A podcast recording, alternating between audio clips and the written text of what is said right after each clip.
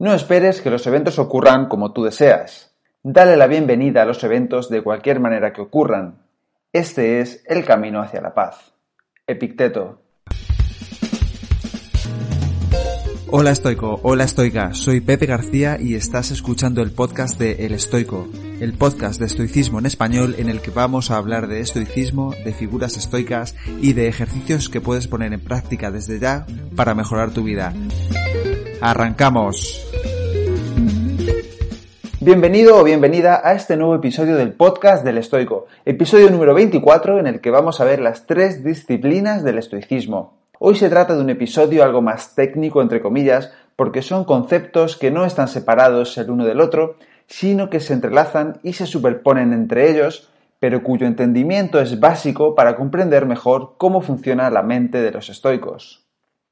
Me ha costado mucho trabajo hacer este podcast porque la información que estaba buscando para contarlo de la forma más rigurosa posible era algo contradictoria. Ryan Holiday dice en sus libros que las tres disciplinas del estoicismo son percepción, acción y voluntad, mientras que otros autores como Massimo Pigliucci o Donald Robertson dicen que son deseo, acción y consentimiento o asentimiento. Como no sabía cuál era la diferencia entre ellas y cuáles eran las correctas, les escribí a todos ellos por Twitter. Tanto Massimo Pigliucci como Donald Robertson me confirmaron que eran deseo, acción y consentimiento o asentimiento, mientras que ni ellos ni yo tuvimos respuesta alguna por parte de Ryan Holiday, así que di por buenas las que ellos me dijeron, además también porque ambos son posiblemente dos de las personas más reconocidas y rigurosas del estoicismo en todo el mundo.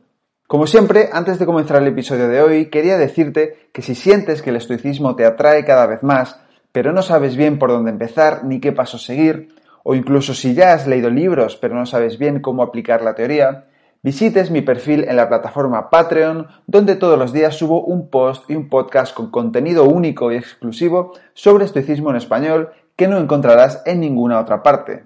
Este post y podcast diario consiste en una frase estoica que explico para que se entienda mejor y que acompaño con ejercicios prácticos concretos para que se pueda poner en práctica desde el primer momento, aunque tengas poco tiempo, ya que no duran más de 3 o 4 minutos. Por eso, si sientes que el estoicismo es para ti, pero no sabes cómo ponerlo en práctica, te animo a pasarte por patreon.com barra para que puedas echarle un vistazo y suscribirte si ese contenido te ayuda. Si no encuentras esta dirección, puedes ir a mi Instagram o a mi Twitter, arroba el y allí hacer clic en el enlace de mi perfil y desde ahí acceder al contenido exclusivo diario de Patreon. También tienes el enlace a Patreon en las notas del capítulo, así que si decides apoyarme, gracias de corazón. Y ahora sí, vamos a empezar con el episodio de hoy, las tres disciplinas del estoicismo.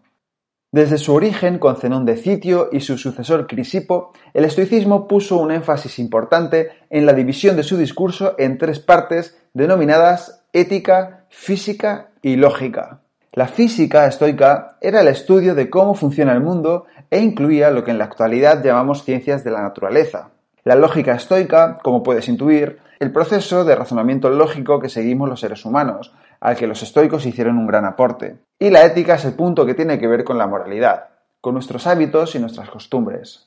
La física y la lógica fueron objeto de estudio de los antiguos estoicos, pero los estoicos posteriores, como por ejemplo Séneca, no estaban tan interesados en el estudio de la teoría del estoicismo, sino en la parte práctica, es decir, más en la ética. Sin embargo, Epicteto, que recordemos vivió más de 300 años después que los fundadores del estoicismo, fue la excepción. Epicteto también hablaba de una triple división entre aspectos de la práctica de esta filosofía, división en la que nos vamos a centrar en el episodio de hoy. Esta triple distinción de Epicteto se deriva de las tres partes que hemos visto hace un momento, la física, la lógica y la ética, y se corresponden con las cuatro virtudes estoicas de las que hablé en los primeros episodios de este podcast. Estas disciplinas son tres. La disciplina del deseo, que tiene que ver con la aceptación, es decir, saber qué debemos y qué no debemos desear. Esta disciplina, el deseo, se deriva de la física estoica y tiene que ver con las virtudes estoicas del coraje y la templanza. La disciplina de la acción tiene que ver con la filantropía o el amor a la humanidad, es decir, saber cómo comportarnos con los demás. Esta disciplina se deriva de la ética estoica y tiene que ver con la virtud de la justicia. La disciplina del asentimiento o consentimiento tiene que ver con la atención plena a nuestros juicios, es decir, cómo reaccionar ante las impresiones iniciales de las situaciones. Esta disciplina se deriva de la lógica y tiene que ver con la virtud de la sabiduría práctica. Marco Aurelio, el estoico más conocido por los lectores modernos, fue instruido por filósofos que posiblemente fueron alumnos de Epicteto. De hecho, el emperador romano menciona muchas veces a Epicteto en sus meditaciones y está claro que está principalmente influenciado por esta forma particular de estoicismo. Por lo tanto, si analizamos las obras que nos han llegado de Epicteto y las meditaciones de Marco Aurelio, veremos que son muy parecidas entre ellas y diferentes de, por ejemplo, las cartas morales de Séneca. Así que ahora una vez hecha esta pequeña introducción, vamos a ver estas tres disciplinas más en profundidad. La disciplina del deseo o aceptación estoica. La disciplina del deseo es la virtud de saber lo que es y no es adecuado desear, entendiendo la distinción estoica fundamental de entre lo que está y lo que no está bajo nuestro poder, la ya conocida dicotomía del control. Esta disciplina está implícita en las virtudes cardinales asociadas con el autocontrol, que son el coraje, o la resistencia frente al miedo y el sufrimiento, y la templanza, o capacidad para renunciar al deseo y abstenerse de placeres falsos o malsanos. También tiene que ver con vivir en armonía con la naturaleza del universo como un todo. Esto implica la aceptación de nuestro destino como necesario e inevitable, lo que a su vez está relacionado con el concepto de amor fati o aceptación de nuestro destino, del que también he hablado en episodios anteriores. Esta disciplina se resume en uno de los pasajes más llamativos del Enquiridión o manual de Picteto, que dice No busques que los eventos sucedan como deseas, sino desea que los eventos sucedan como suceden y tu vida transcurrirá sin problemas y con serenidad. La segunda disciplina es la disciplina de la acción o filantropía estoica. La disciplina de la acción es la aplicación a la vida diaria de la ética estoica o cómo comportarse en el mundo que nos rodea. También se ocupa del objetivo de la vida como la felicidad o realización, es decir, la eudaimonia estoica. Los estoicos pensaban que el carácter es lo más importante sin tener en cuenta nuestras circunstancias, y actuar con virtud es el único bien verdadero y suficiente por sí mismo para la buena vida y la plenitud. Los estoicos hacen todo lo posible por actuar con virtud mientras aceptan el resultado de sus acciones de una manera algo indiferente, porque pueden controlar la intención de sus acciones, pero no el resultado de las mismas. La disciplina de la acción es la virtud fundamental de actuar bien y de vivir en armonía con la comunidad de toda la humanidad, lo que significa desear benévolamente que toda la humanidad prospere y alcance la felicidad. Esta disciplina se encuentra asociada con la virtud cardinal de la justicia, que los estoicos definieron como que algo que incluye tanto la equidad hacia los demás como la benevolencia. Por último, la tercera disciplina, la disciplina del asentimiento, también es la disciplina de la atención plena estoica. La disciplina del asentimiento o consentimiento es la aplicación a la vida diaria de la lógica. La lógica estoica en realidad incluye elementos de lo que ahora llamamos psicología, la disciplina del asentimiento o consentimiento es vivir de acuerdo con la razón tanto en nuestros pensamientos como en nuestro habla. Esta disciplina está asociada con la virtud cardinal estoica de la sabiduría. El escritor Pierre Hadot llama al objetivo de esta disciplina la ciudadela interior, porque implica la conciencia continua del verdadero yo, la facultad de la mente responsable del juicio y la acción donde residen nuestra libertad el principal bien de la vida.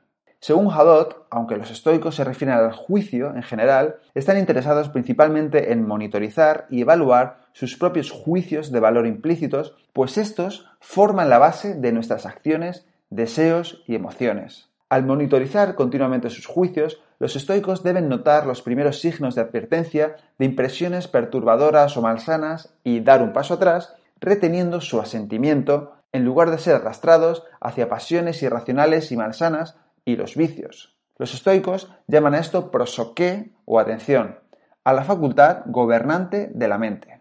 Como puedes ver, estas tres disciplinas se superponen considerablemente y están entrelazadas, al igual que los tres temas tradicionales de la filosofía estoica, la lógica, la ética y la física. Sin embargo, todas ellas al unísono permiten al estoico trabajar hacia una forma de vida serena y consistente de acuerdo con la naturaleza. Y hasta aquí el episodio de hoy. Espero que te haya gustado y que lo pongas en práctica. Si quieres ayudarme a que el podcast del estoico crezca y pueda ayudar a más gente, te animo a suscribirte y recomendarlo en la plataforma de podcast que utilices, en redes sociales o mejor aún a tus amigos. Y si quieres mandarme alguna idea o quieres que hable de algo en especial, Puedes contactarme a elestoico.com, gmail.com o en cualquiera de mis perfiles de redes sociales, arroba elestoicoesp. Nada más por hoy. Muchísimas gracias por estar ahí y hasta la próxima.